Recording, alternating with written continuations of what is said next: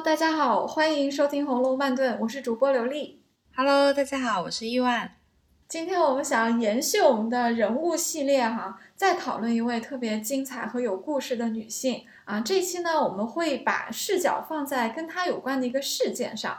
我们的主人公是不在十二钗，但是却有着媲美十二钗的重要性的一个女性人物，她就是薛宝琴。其实说到薛宝琴，关于她争议还是挺多的，因为她的戏份其实特别的多，而且她的形象也非常的正面，她和几位主要的人物也都有很多的关系，所以很多人看完前八十回就会有一个有很多的疑问，比如说。薛宝琴既然是这么一个大放异彩又很重要的女性的话，她为什么不是十二钗之一？而且在书中，贾母其实很喜欢薛宝琴，甚至有要给她说媒的意思。很多人就觉得这个说媒的对象会不会是宝玉？那宝琴其实在文中一出场的时候就有一桩婚事在身的，她要嫁给梅翰林的儿子。那他为什么到了京城的时候，梅翰梅家又不在任上，就又不在呢？就是关于他，其实有很多没有写，但是留给了我们很多遐想余地的这些谜团。那我们今天想着重的挑一个话题来讲，就是贾母当时要给薛宝琴说媒的对象啊，是不是贾宝玉？我在小时候是以为肯定是宝玉的，但是我长大了之后，我感觉好像又不是，因为其实我对宝琴这个人物总体来说印象不是很深，但是他又是在书中处处又在的一个人物。嗯，因为我对他的印象一直都是，比如说他一出场，他就是要进京跟那个梅翰林之子完婚嘛。然后他进了贾府之后，贾母又很喜欢他，而且王夫人又认了他做干女儿，他就是一个长辈非常非常喜欢的人。而且薛宝钗有时候都还蛮嫉妒他的，连一个宝钗都会嫉妒的人，那他得被宠成什么样啊？而且人前人后肯定大家都对他夸赞不已，肯定是赞不绝口的。而且你提到的他为什么不是金陵十二钗的这个问题啊？我们之前有一句很调侃的词，说是金陵十二钗是呃在薄命司的人嘛。那宝琴呢，我们都说她是后命司的人，就是她整体的命势来看的话还是蛮好的，就不会像薄命司的人，就是最终的结局不是死亡啊，就是守寡或者是沦落一个自杀的这样的结局，她的结局还蛮好的。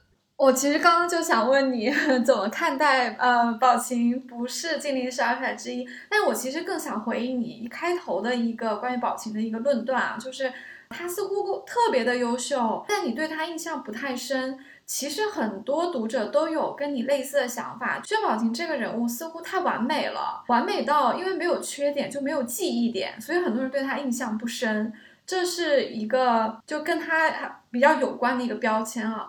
然后你讲到哦，我们经常说人设就一定要有一个很突出的点，比如说林黛玉啊、贾宝玉啊、薛宝钗，他们都有一个很突出的点。错，没错，就完美的宝钗也会有铺垫啊，这些事情要让我们去好好的议论议论嘛，对吧？但宝琴确实似乎就没有，这个是很特别的一点。但你刚刚讲说金陵十二钗入选的标准必须是薄命司哈，就但宝琴似乎是厚命司，所以它不应该是十二钗之一。这是一个比较常见的一个看法，就来解释为什么宝琴不在十二钗里面啊。其实很多人的对这件事情的争议还是挺大的，因为首先。你看金陵十二钗的标准其实也不是那么的明确，虽然我们知道他们大体是贾史王薛这四大家族的女儿啊，而且是就是小姐或者是少奶奶辈分，对吧？所以是一定是主子，然后又是美丽的，然后确实有大部分都是薄命，但其实是有些例外的，比如说妙玉其实不符合，妙玉跟他们没有什么关系。很多人就是说薛宝琴是薛家的，那她才貌双全，这身份也够，戏份又多。那把宝琴和妙玉调一个个，不是就很完美了吗？为什么曹雪芹没有这么做呢？其实可能会有很多种解释，我们也许永远都不知道真呃真正的答案了。你刚刚讲的宝琴命好，所以她不在十二钗之一，可能是一个答案。但是我觉得，也许我们可能把这件事情想的太太较真了，就。其实宝琴本来就有不是十二钗的理由，因为他是薛家的，等于说他是薛宝钗的叔叔家的孩子。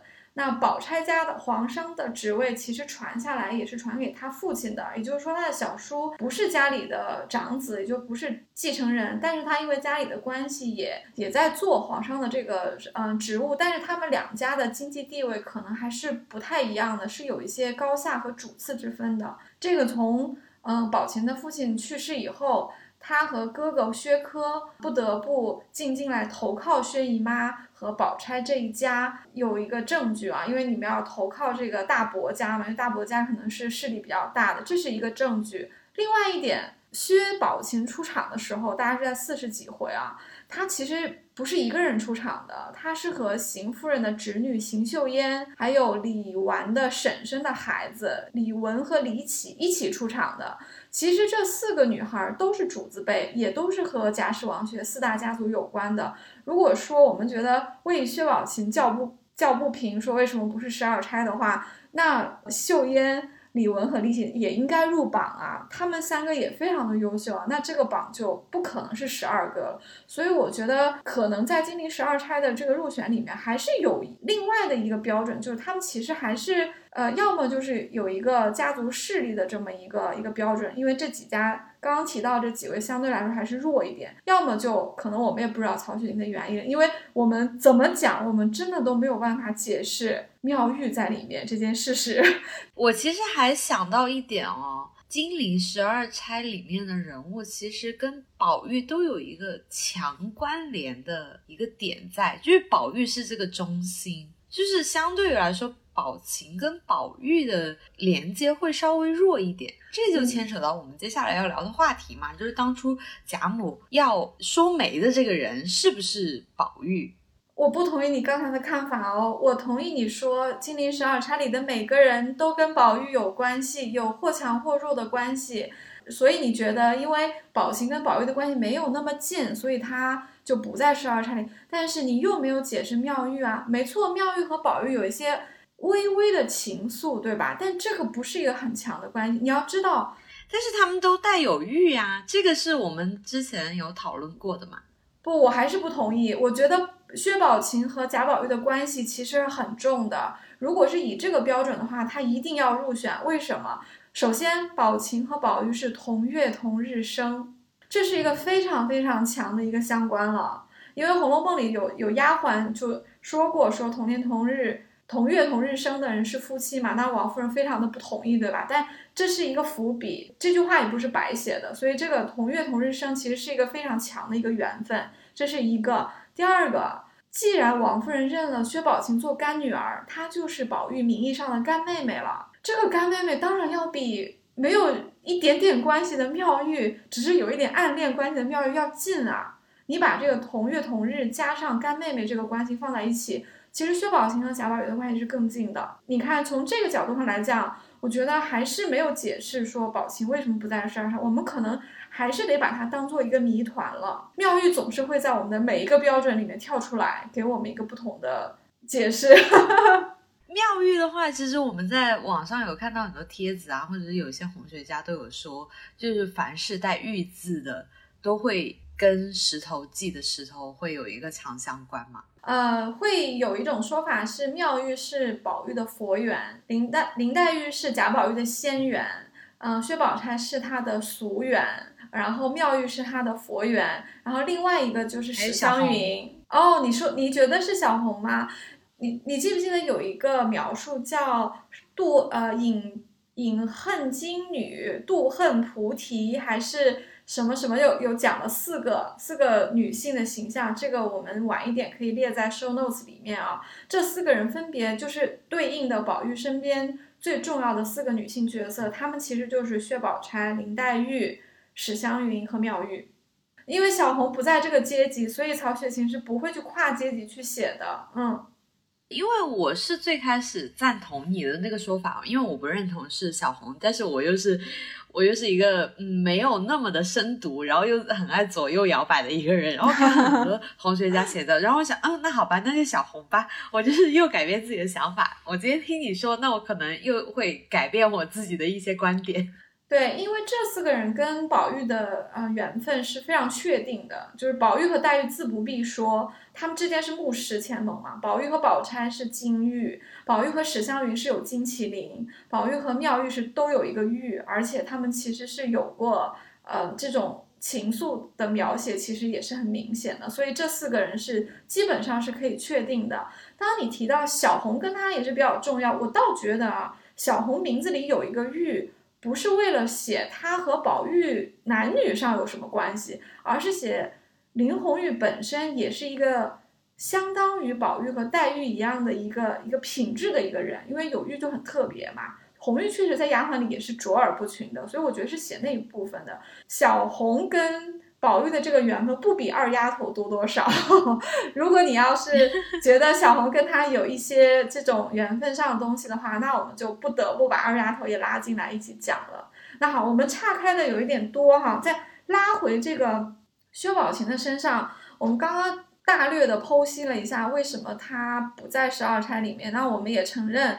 关于他不在十二钗的原因，我们也只能是一个猜测，因为我们没有办法确切的得知曹雪芹的缘由了。那这种猜测也不妨就是一种读文本的乐趣吧。再回到他的第二个谜团，就是贾母给薛宝琴当众说媒的人是不是宝玉这件事情上，我觉得我们先不着急有结论，可以先来看一看宝琴这个人以及他在贾府受到的这种待遇。像你说的，薛宝琴戏份呢，她出场其实是比较晚的，但她戏份非常的集中，也就是说，她一出场就获得了一个几乎是主角，至少是主角之一的一个地位啊。她在四十九回才登场，她和李玟、李绮和邢岫烟一起来，但是她毫无疑问是四个女孩里面最出色的啊。这四个女孩本身都很出色啊，就像晴雯说的，这四个人像一把四根水葱，就特别水灵。啊，探春也说他们长得特别好啊，宝玉也说他们特别好，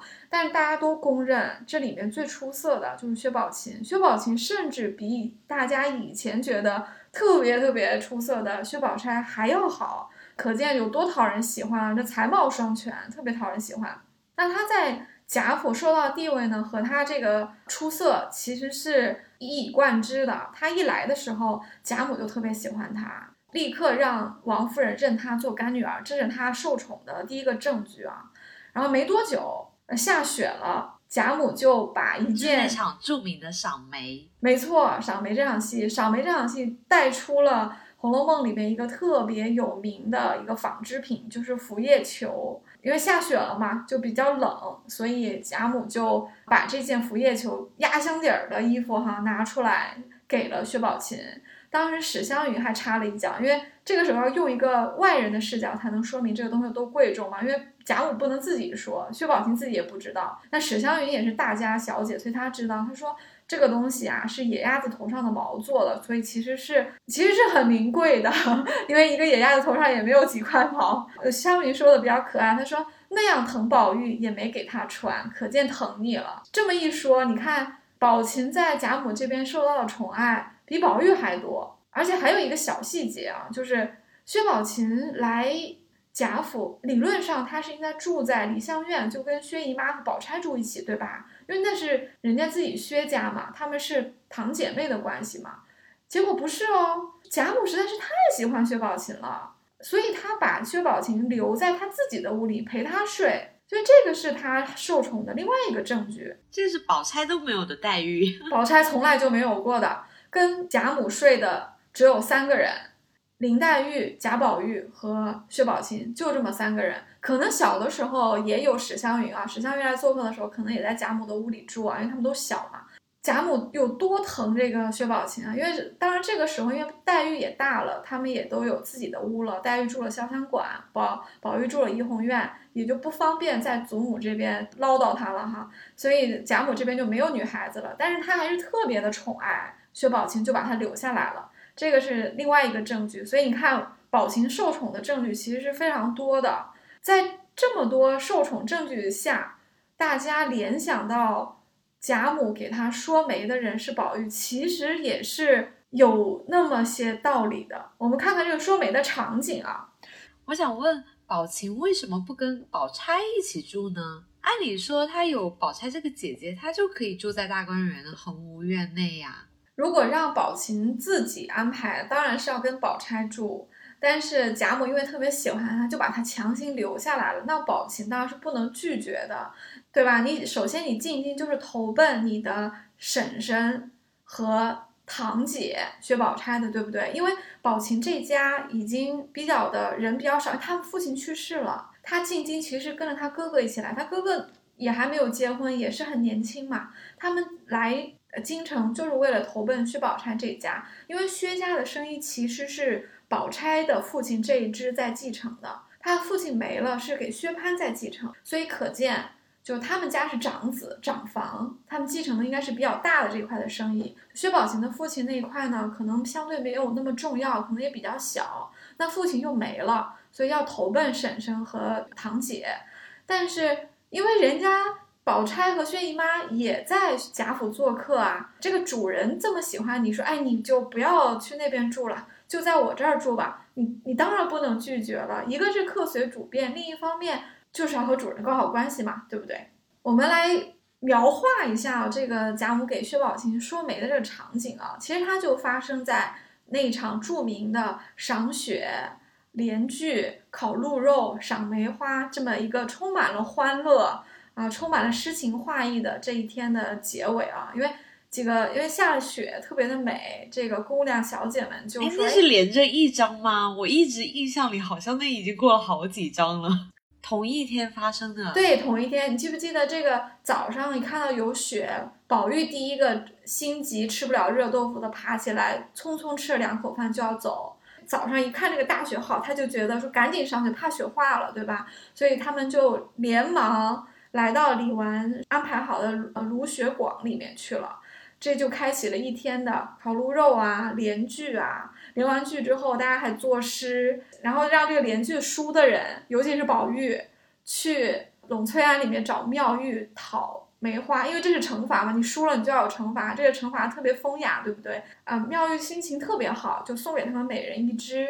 然后最后，呃，李纨大嫂子就说：“哎，那个做的少的，要不也也做句诗吧，也也一起惩罚一下。”那就李文、李启和宝琴那天说的比较少，所以他们三个人就分别以红、梅、花这三个字做题，写了一首诗。其实到这个时候都还没有结束。贾母也知道孩子们在在玩儿，他也特别有兴头，他就做了一个小轿子，让下面的人抬过来说：“哎，你们好会玩啊，我我也要来。”说你，但是你们。不要见外，就像我没来一样，该说说，该笑笑。所以贾母也想凑个趣儿。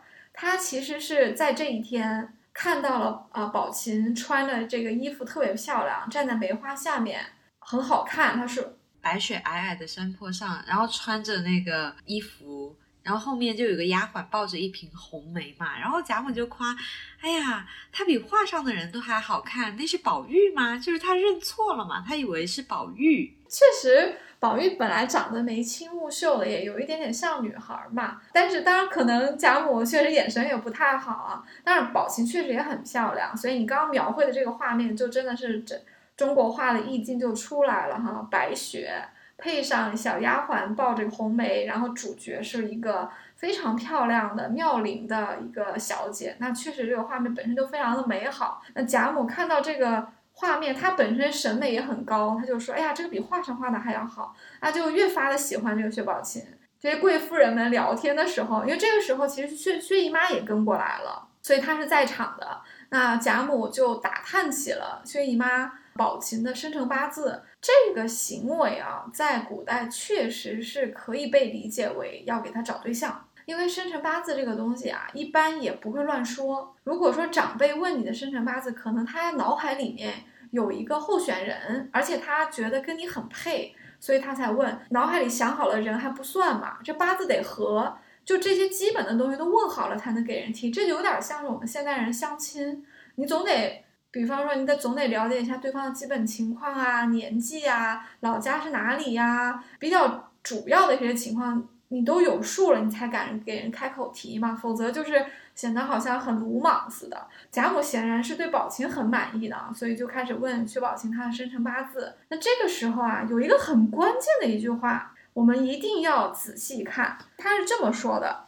薛姨妈肚脐意思，大约是要与宝玉求配。薛姨妈心中故也随意，只是已许过梅家了，因贾母尚未明说，自己也不好拟定。这几句话全部都是用薛姨妈的视角讲的，完全没有明说贾母要给宝钗做媒的对象是宝玉。完全是薛姨妈自己在猜，薛姨妈心里话说：“哎呀，这个是不是要给宝玉说媒呀？倒是一桩好好婚事，但是已经许过梅家了，可贾母也没点名。”薛姨妈才说了一大套，说：“哎呀，这个孩子没福啊！前年他父亲没了，他母亲呢又是痰症，但是当年呢，他爸爸做生意的时候走到这里，就把他许给了梅家的儿子。”那这些话都说完，贾母肯定就不好再去做媒了。所以在这个时候，一个善于呃察言观色的人物就出来送了一个顺水人情啊！你猜这个人是谁？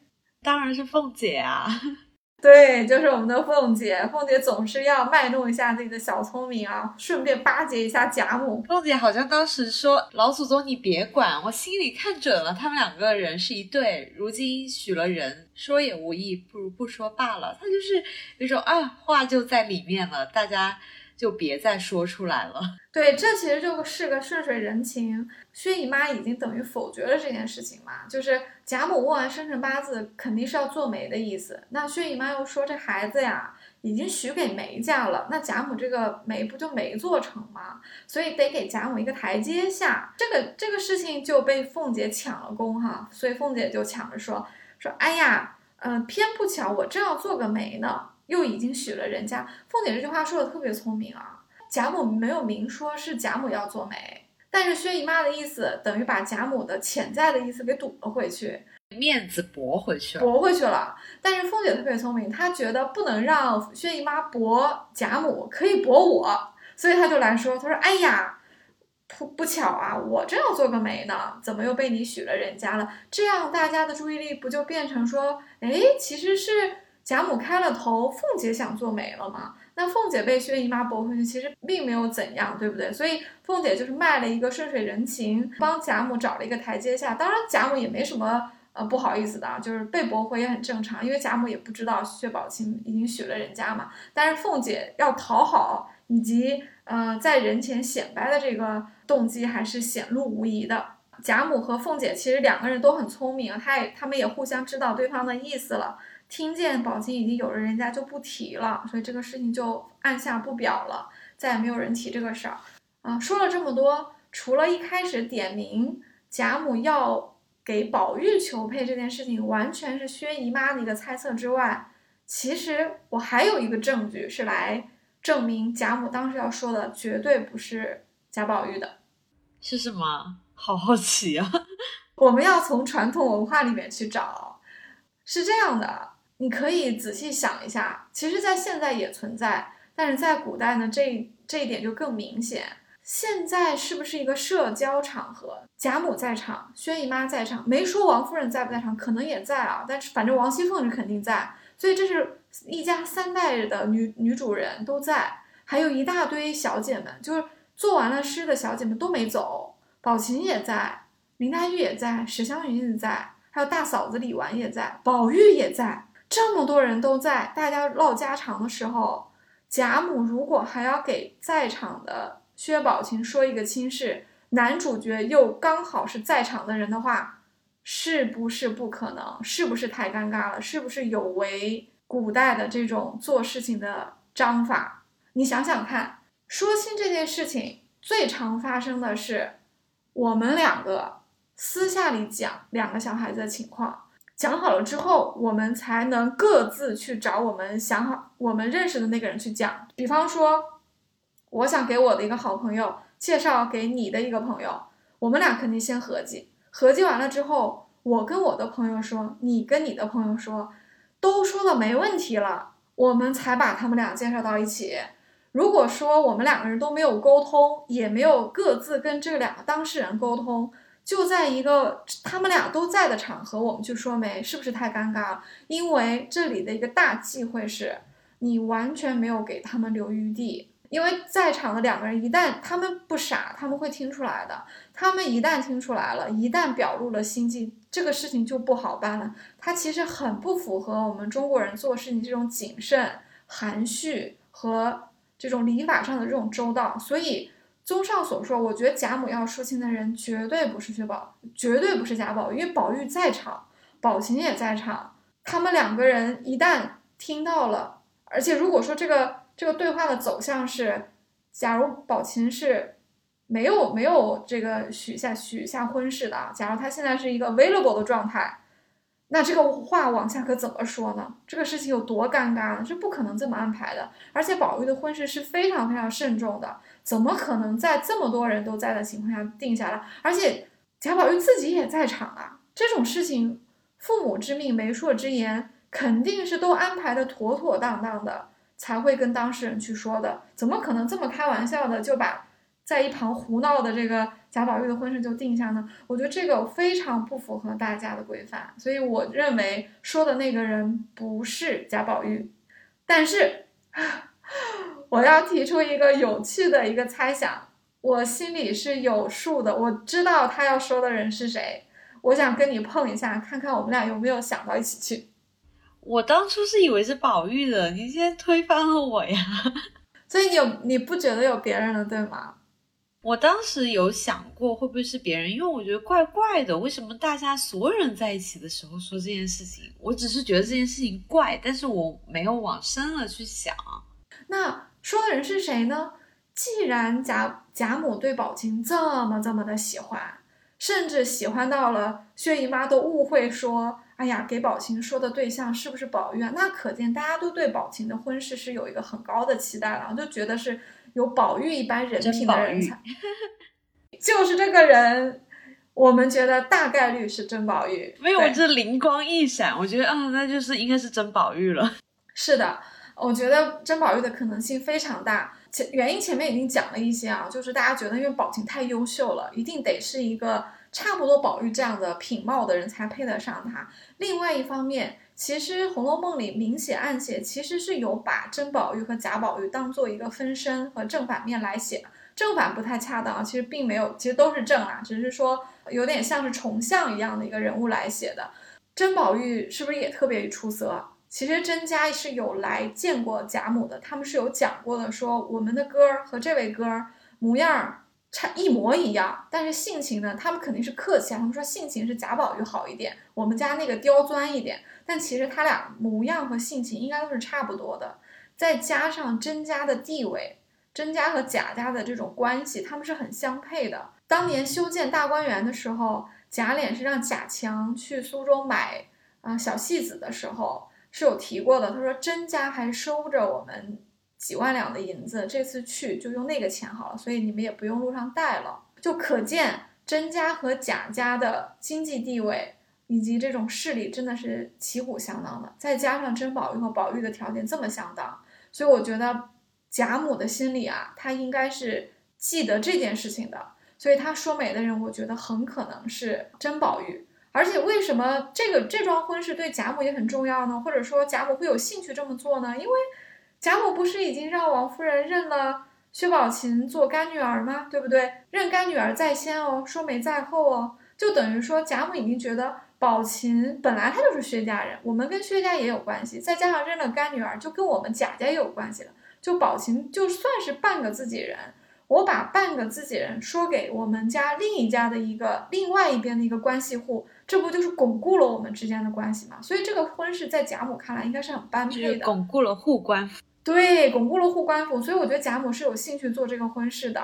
不过说到这里，我刚刚也灵光一闪啊，想到一个反驳当时说媒的对象不可能是贾宝玉的一个例子啊，因为当天就让贾呃王夫人认了做干女儿。这个干女儿虽然不是亲女儿啊，但是让王夫人的干女儿嫁给王夫人的真儿子，这个事情也是也是不太合适的，不太得体的，所以。既然认了干女儿，通常应该是不会再娶许配给宝玉了，所以这只是又多了一个证据了。呃，后面有一次紫娟去试宝玉对林黛玉的真心的时候，她也提了，她说我前儿还听说要把秦啊秦妹妹就是就是许配给你呢，宝玉不是还安慰她吗？说没有的事。他说太太不是认了她做小女儿嘛，意思就是说这怎么可能呢？她都是我干妹妹了，就是让紫娟宽宽心。所以这个其实又是另外的一个证据了。嗯，是你刚刚在说的时候，其实我脑海里就一直在转啊，贾云啊，就是各种贾家的人。然后后来就嗯，那还是甄宝玉比较合适一点。对对对，其他的像贾云、贾晴这些，他们的身份都不够高贵。那呃，薛宝琴的身份明显是比他们高的，所以不太可能是这些啦。甄宝玉的可能性会更大一点。其实接下来我还挺想去再聊一个跟薛宝琴有关的另外一个疑问的，就是。就像你会觉得说媒这件事情特别怪一样，另外一件事情也挺怪的，就是为什么薛宝琴是为了嫁人来到贾家，怎么也一住就是那么久，怎么梅家又不在，就是来了半天也没有结成婚，就他的这个婚事里面是不是有一些玄机或者有一些变数？我觉得也挺值得讨论一下的。宝钗也是这样啊，我一直就觉得很奇怪，他们两个 为了嫁人来到了贾府，但是两个人又留了很久很久。宝钗不是为了嫁人来的，宝钗是为了入选去宫中，还不一定选妃嘛。对，我只是说。同一个意思，差不多的意思。宝钗的入选进宫中呢，是有可能会先从类似于陪读做起，至于会不会选成像元妃一样选成妃呢？其实可能还有几步的。但是确实如你所说，她也应该是一个跟她的终身大事有关的一个安排哈。但是就在贾家一住不走了，所以作者也没交代，我们也不知道。那薛宝琴也是一样，明明。坐了船进京，这么这么长的一个路，一路奔波来到贾府去投奔薛姨妈一家，然后又有婚约在身，怎么一直也没嫁人？倒是在贾家住了很久，这里面会不会有一些玄机啊？就有人猜测说，梅家既然在任上不在京城，但梅家本来是应该在京城的，薛家是从老家到京城这个路呢又很长，那上路之前难道不应该给梅家带个信儿吗？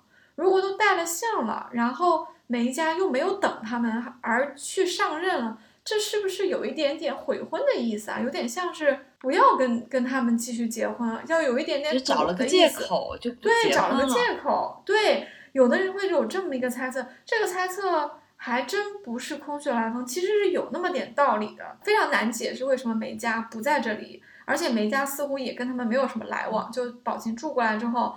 从来跟梅家没有过什么书信啊、礼物啊，就人员上的往来，全部都是在跟贾家发生这个关系。